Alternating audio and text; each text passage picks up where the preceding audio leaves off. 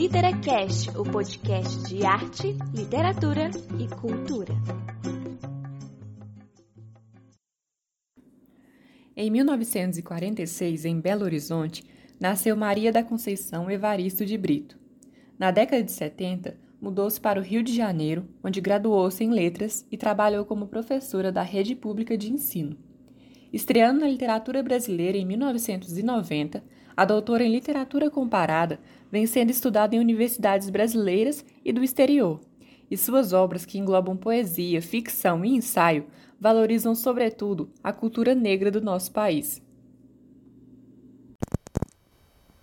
E aí, pessoal? mais um episódio do Literacast na área e como muito bem apresentado pela minha colega Isabelle, hoje vamos falar dessa autora maravilhosa, Conceição Evaristo. Vamos interpretar hoje um conto do livro de contos Olhos d'Água. Esse livro, publicado em 2014, é constituído por 15 contos. Muitos deles foram publicados na série Cadernos Negros e foram reunidos em um compilado de situações baseadas no cotidiano da comunidade negro e afro-brasileira urbana. Recentemente, um acontecimento envolvendo a obra reafirmou tristemente mais um caso de racismo. Em um colégio em Salvador, na Bahia, uma professora foi afastada de uma de suas turmas por abordar o livro de contos Olhos d'Água. Ocorrido às vésperas do Dia da Consciência Negra, o episódio, segundo a reportagem do Estado de Minas, aconteceu pois por parte dos alunos e de seus pais considerou a linguagem da obra imprópria. Além disso, segundo o site UOL, os estudantes afirmaram que não gostariam de lidar com uma dor que não é deles. Nas redes sociais, o caso repercutiu como reflexo do preconceito da nossa sociedade. Conceição Evaristo transpõe essas experiências de exclusão e invisibilidade em seus contos. Em Umbiá, um menino pobre e vendedor de artigos nas ruas se depara com a imagem do menino Jesus em uma loja. Lá, ele percebe a semelhança entre eles, nu, pobre e vazio, o que representa a desigualdade social e racial. Agora, vamos ouvir a interpretação desse conto importante e reflexivo. Lumbiá trocou rapidamente a lata de amendoim pela caixa de chicletes com a irmã Beba. Fazia um bom tempo que estava andando para lá e para cá e não havia conseguido vender nada. Quem sabe teria mais sorte se oferecesse chicletes. E se não desse certo também, procuraria o colega Gunga, Juntos poderiam vender flores. A mãe não gostava daquela espécie de mercadoria. Dizia que flor encalhada era prejuízo certo. Sempre amanheciam murchas. Amendoim e chicletes, não. Lumbiá gostava da florida mercadoria em seus braços. Tinha até um estilo próprio de venda. Ficava observando os casais. O momento propício para empurrar o produto era quando o casal partia para o beijo na boca. Ele assistia às bocas descolarem para oferecer a flor. Às vezes, o casal se desgarrava, mas na mesma hora, sem respirar, o par se fundia de novo. Lumbiá ficava por perto, olhando de soslaio para a mulher. E quando notava que ela estava toda mole e o homem derretido, o menino se punha quase entre os dois, com a flor em riste, impondo a mercadoria. O caliente namorado enfiava a mão no bolso, tirava o dinheiro e pagava a rosa, recomeçando o carinho. Às vezes, tão distraído no beija-beija estava o casal que a rosa não era colhida das mãos do menino. E o troco honestamente oferecido ao freguês cansava de esperar na mão do vendedor. Lumbiá, calculando o lucro da venda, sorria feliz.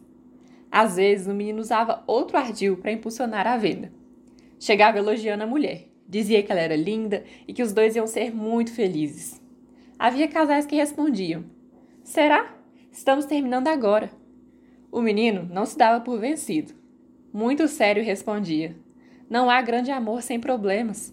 Uma flor, uma rosa na despedida de vocês. Vencia sempre. Lumbiá e o amigo Gunga depois riam do beijo babado do homem e da mulher. Ele sabia também que não era só homem e mulher que se beijavam. Havia uns casais em que a dupla era formada por semelhantes, homem com homem, mulher com mulher. Esses casais não se beijavam em público. Às vezes faziam um carinho rápido nas mãos do outro, raramente compravam rosas. As mulheres se aventuravam mais, compravam e ofertavam para a amiga presente. Mumbiá gostava muito de se aproximar dos casais semelhantes, gostava da troca carinhosa que ele às vezes assistia entre os pares. O beijo era depositado nas mãos que escorregavam lentamente na direção da palma da outra pessoa, ou substituído pela leveza de uma flor sorriso que se abria na intenção de um lábio a outro. Lumbiá tinha ainda outros truques, sabia chorar quando queria. Escolhia uma mesa qualquer, sentava, abaixava a cabeça e se banhava em lágrimas. Sempre começava chorando por safadeza, mas em minhas lágrimas ensaiadas, o choro real, profundo, magoado se confundia. Nas histórias que inventava nos momentos de choro para comover as pessoas, tinha sempre uma dissimulada verdade. Um dado real da vida dele ou do amigo Gunga se confundia com a invenção do menino. E, enquanto chorava, o pranto ensaiado para comover os compradores, contava ora sobre a surra que havia levado da mãe, ora sobre a mercadoria que estava ficando encalhada e ele precisava retornar para casa com um bom resultado de venda, ou ainda sobre o dinheiro fruto de seu trabalho que tinha sido tomado por um menino maior. E aos poucos, em minhas verdades mentiras que tinha inventado, Lumbiá ia se descobrindo realmente triste, tão triste, profundamente magoado, atormentado em seu peito coração menino. Havia, porém, uma ocasião em que nada ameaçava os dias gozosos do menino, o advento do Natal. A cidade se enfeitava com luzes que brotavam de todos os cantos. Lâmpadas, como fogueiras incendiárias, ateavam um falso fogo luminário sobre as fachadas dos prédios, sobre as árvores das ruas, dos jardins públicos e privados. Entretanto, não era esse pirotécnico espetáculo que seduzia Lumbiá, nem o personagem Papai Noel, gordo e feliz, com seu sorriso envidraçado dentro das vitrines. Das árvores de Natal não gostava dos pinheiros iluminados e coloridos. Dos presentes expostos das vitrines, principalmente os embrulhados, tinha vontade de apanhá-los e amassá-los. Ficava irritado, sabia que tudo eram caixas vazias. Só havia uma coisa que o menino gostava no Natal um único signo, o presépio com a imagem de Deus menino. Todos os anos, desde pequeno, em suas andanças pelas cidades com a mãe e mais tarde sozinho, buscava de loja em loja, de igreja em igreja, a cena natalina. Gostava da família, da pobreza de todos, parecia a sua. Da imagem mulher que era a mãe, da imagem homem que era o pai, a casinha simples e a caminha de palha de Deus menino. Pobre, só faltava ser negro como ele, Lambiá ficava extasiado olhando o presépio, buscando e encontrando Deus menino.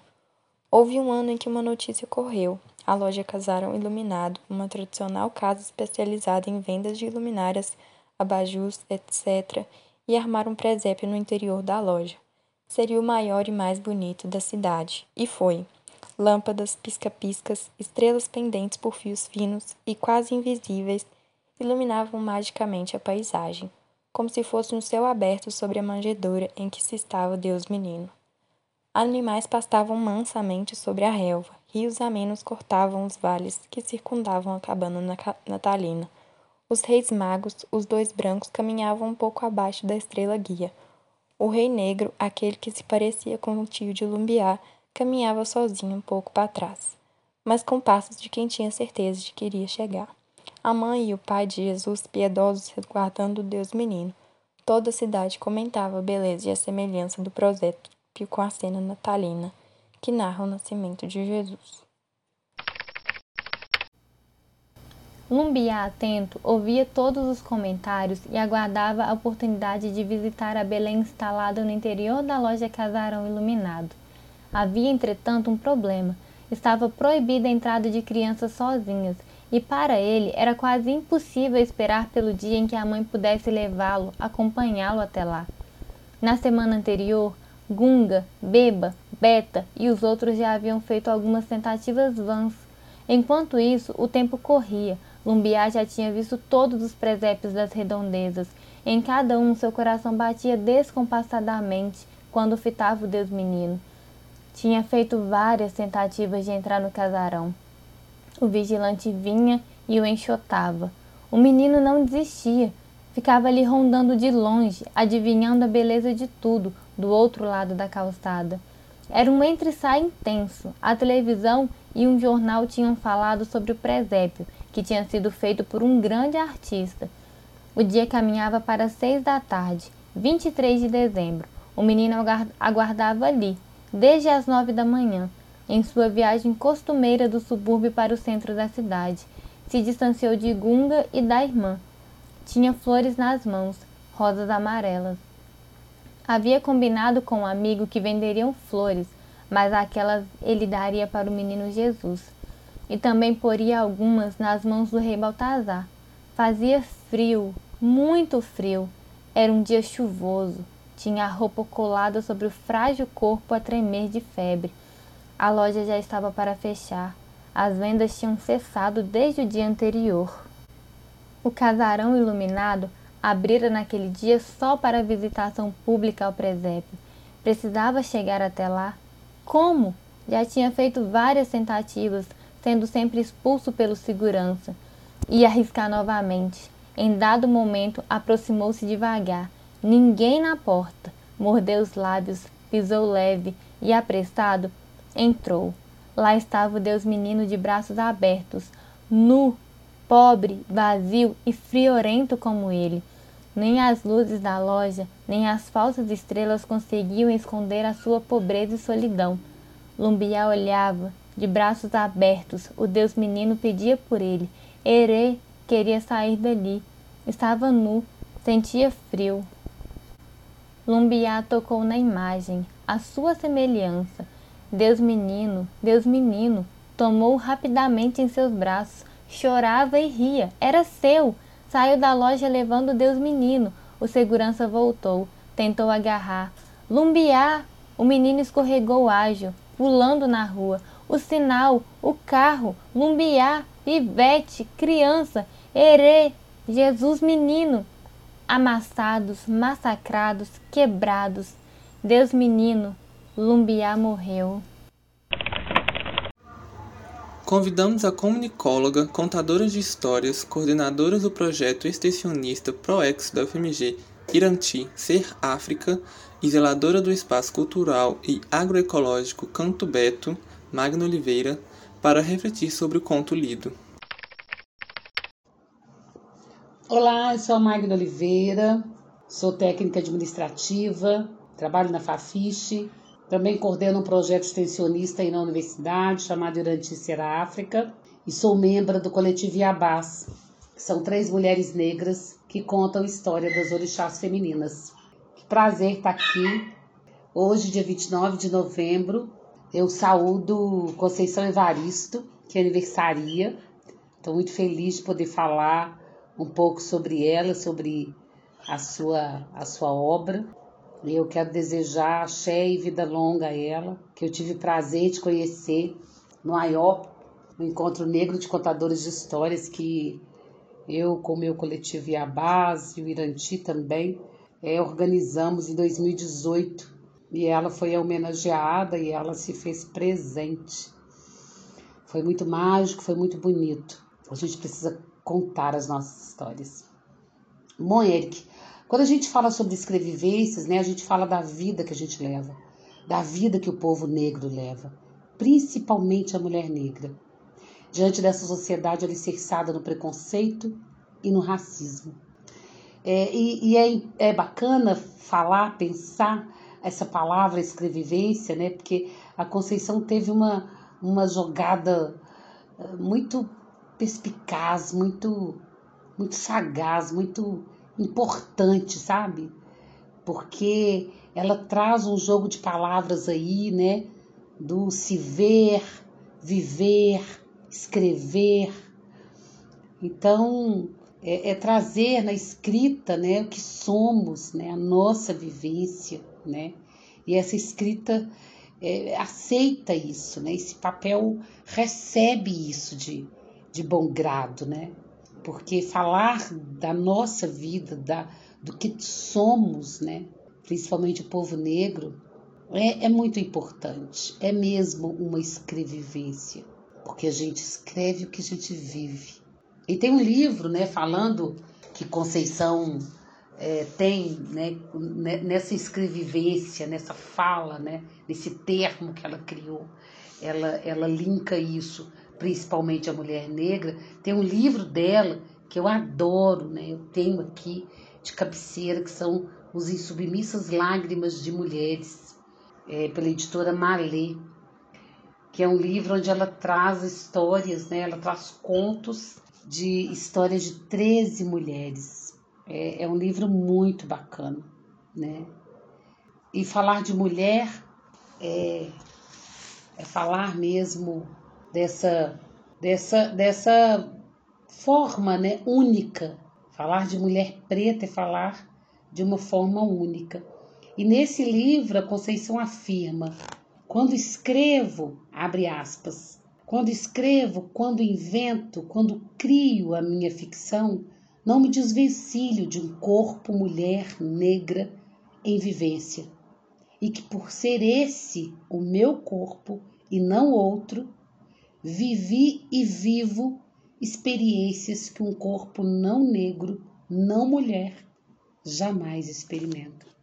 Então, aí, Eric, eu acho que essa palavra escrevivência, a gente, né, a gente traduz ela aí como, como uma palavra norteadora da vivência negra, mulher nesse país. Isso é muito importante. E quando a gente fala também, quando a gente traz outro livro dela que também é importante, toda a obra dela é é sagrada, né? é importante, é, é atual. É uma pena que seja atual, é, mas é atual. É atual e, e nos alerta, né? E nos pontua e nos traz para o chão, né? Então, quando ela fala de Olhos d'Água, onde o foco da Conceição nesse livro é a gente, é o povo negro, é a violência urbana sofrida na pele por todos nós, todos os dias. É, o descaso das políticas públicas, né? A pobreza, né? E a urgência de coisas básicas. A gente vai ali, pega um copo d'água, né? No nosso filtro, né? Na nossa geladeira. Mas tem gente que é difícil tomar um copo d'água. E aí a gente lê um lumbiá que está lá na página 51 a 54 de Olhos d'Água, e a gente se dá conta que, esse, que esses lumbiás estão ali, no, no sinal perto da minha casa, aonde eu transito, aonde eu, eu dirijo, né? Esses lumbiás nos circundam. Nos circundam no sinal, nas praças, nos bares, com suas flores, seus amendoins, seus salgados feitos por uma mãe com uma urgência em continuar resistindo, existindo, sobrevivendo. Essa fala, além de me emocionar, ela me faz lembrar de uma música muito bem interpretada pelo seu Jorge, que é Problema Social. E eu me arrisco a cantar um trecho. E nem um bom menino que vendeu limão e trabalhou na feira para comprar seu pão. E nem um bom, e nem um bom menino que vendeu limão e trabalhou na feira para comprar seu pão. É ruim acordar de madrugada para vender bala no trem. Se eu pudesse, eu tocava em meu destino. Hoje eu seria alguém, seria eu, o intelectual, mas como não tive chance de ter estudado em colégio legal, muitos me chamam pivete, mas poucos me deram apoio moral.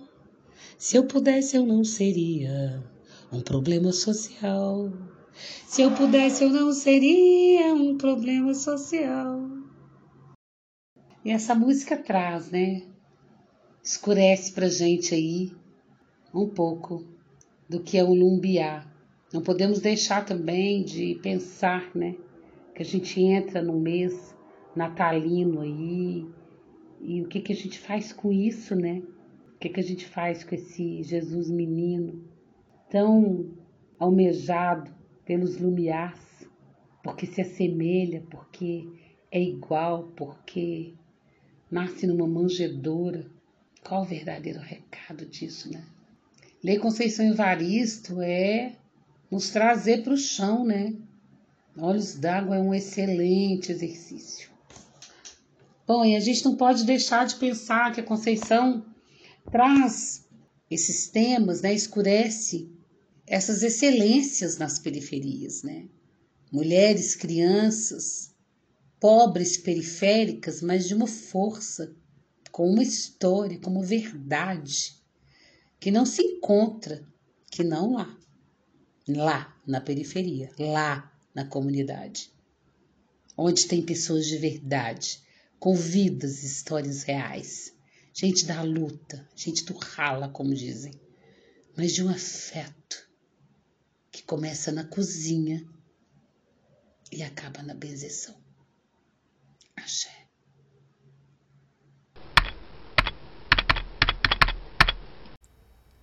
E para finalizar nossa sessão de análise, a Juliana Pacheco, terapeuta ocupacional, mestranda em Educação Tecnológica pelo Cefet-MG, chefe do Departamento de Arte, Design e Tecnologia e coordenadora do programa de extensão A Escrita de Si como instrumento de visibilidade para os terceirizados, ambos do Cefet-MG, também irá nos prestigiar com suas reflexões. Olá, Ana. Olá, pessoal do Pensar Jovem. Muito agradecida pelo convite, né, para poder falar do conto Lumbiá, de Conceição Evaristo. Esse conto está contido no livro Olhos d'Água. E eu fui convidada para falar um pouquinho sobre algumas questões, né?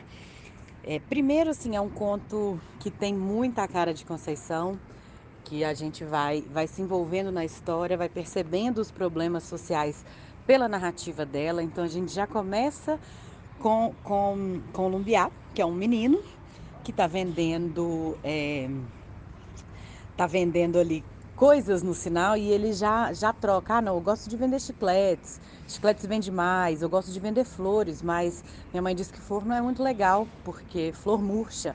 Mas ele gosta de ver de vender as flores para os casais de namorados, né? Ou em, em, qualquer situação que eles estiverem. E aí já vê uma, uma clara é, desigualdade social, né? Porque uma criança não deveria estar ali no sinal pensando em estratégias de, de venda, ela de, deveria estar brincando e pensando como as brincadeiras dela dariam certo ou não.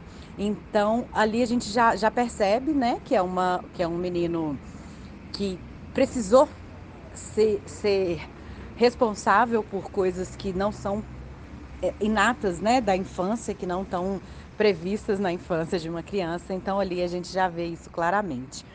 Ele a, a, apresenta bastante ancestralidade nos modos de estratégia de sobrevivência. Então ele já tem muito rapidamente o olhar do que, que vai dar certo e o que, que não vai dar certo. Então é como se ele já soubesse, antes de alguém contar para ele, se aquilo que ele vai fazer vai ter resultado ou não. Isso eu encaro muito como uma forma ancestral de, de lidar com problemas, né? Tem a, a, a, você vê a, extrema vulnerabilidade daquela criança que, que se comunica com outras crianças, né? Estão ali vendendo balas, estão ali vendendo flores no sinal. É... A ancestralidade ela está mais no símbolo do que na escrita de Conceição. Então ela, ela traz aquele menino herê, né, como um menino é provido de, de muitos outros que vieram antes dele, para que ele estivesse ali, inclusive naquela função que ele está de vender a, a, a, as coisas dele no sinal. Então, para mim isso, isso chama muita atenção na hora que ele que ele percebe que ele tem que lidar com estratégias de vida porque é ele por ele, né? Então eu acho que tem muito disso no conto de Conceição Evaristo. Uma coisa que eu gostaria de falar sobre a presença né, da religiosidade é que gira em torno do Natal, né? Mas não necessariamente Lumbiá está ali para poder ser agraciado com as bênçãos de Jesus. Ele está ali porque ele vê Jesus dentro de um presépio e ele se identifica como um menino vulnerável, sem roupa, é, diante de uma simplicidade muito grande. Não aquelas presentes e árvores de Natal, mas sim aquele, aquela figura daquele menino se, se mistura com a figura de Lumbiá. A nítida desigualdade do, da invisibilidade, né? Então ele chega sem os casais perceberem. Então é como se ele não existisse ali, mas ele sabe a hora certa de entregar a flor. Então ele existe, embora aos olhos dos outros ele não esteja ali. E muitas vezes ele continua invisível, porque o casal paga a flor para ele, mas nem pega a flor. Então é como se fosse um tá, tá bom, então não precisa de ficar aqui. Então, isso são, são alguns pontos claros que a gente viu. Uma outra coisa que chama muita atenção no conto é a identificação que ele tem com o menino Jesus. Então, é, mais do que religião, ele vê naquele, é, ele é muito ligado ao Natal e aí ele deixa claro que não é, não são os presentes, não são as árvores de Natal, não é nada daquilo que o chama atenção. O que chama atenção é, são os presépios, onde tem a figura é, da simplicidade. Então ele se identifica, se vê representado naquela simplicidade. Aquele pai e aquela mãe é, humildes, né, simples, e aquela criança no berço, né, de palha, junto com os três reis, sendo que um deles parece muito com o tio dele, que possivelmente é, é, é um homem negro. Então, a, são essas, essas questões re, geram uma representatividade que ele se identifica ali. Como que isso fica imbricado entre ele e Jesus. A figura dos dois não se dissocia. E não simplesmente pela religiosidade. O apelo que ele faz não é pela religiosidade, pelo que Jesus representa, mas por aquela criança desnuda, de braços abertos dentro de um presépio. Então, essa identificação que ele tem é muito representativa. Sou uma mulher negra e que encantada com a escrita de Conceição Evaristo, porque ela consegue representar nossas dores, nossas alegrias e nossos medos de uma maneira poética que fica até bonito. Aquilo que a gente sofre, aquilo que a gente vive e não deixa de ser impactante, né? Então, um viva Conceição que aniversariou aí nos dias passados, mas um viva Conceição Evaristo, que venham mais Conceições. Muito obrigada, Magna e Juliana, pelas maravilhosas reflexões. Chegamos ao fim de mais um episódio do LiteraCast e esperamos ter contribuído para o reconhecimento da brilhante e expoente da nossa literatura, Conceição Evaristo. Antes de nos despedirmos, queremos agradecer o apoio da Diretoria de Extensão e Desenvolvimento Comunitário do Cefet-MG e da coordenadora do programa Pensar Jovem Fazer Sentido, professora doutora Carla Moreira esse episódio foi idealizado por mim, Ana Santos, e pelos meus colegas de equipe, Eric Felipe, Isabelle Teotônio e Sofia Moura.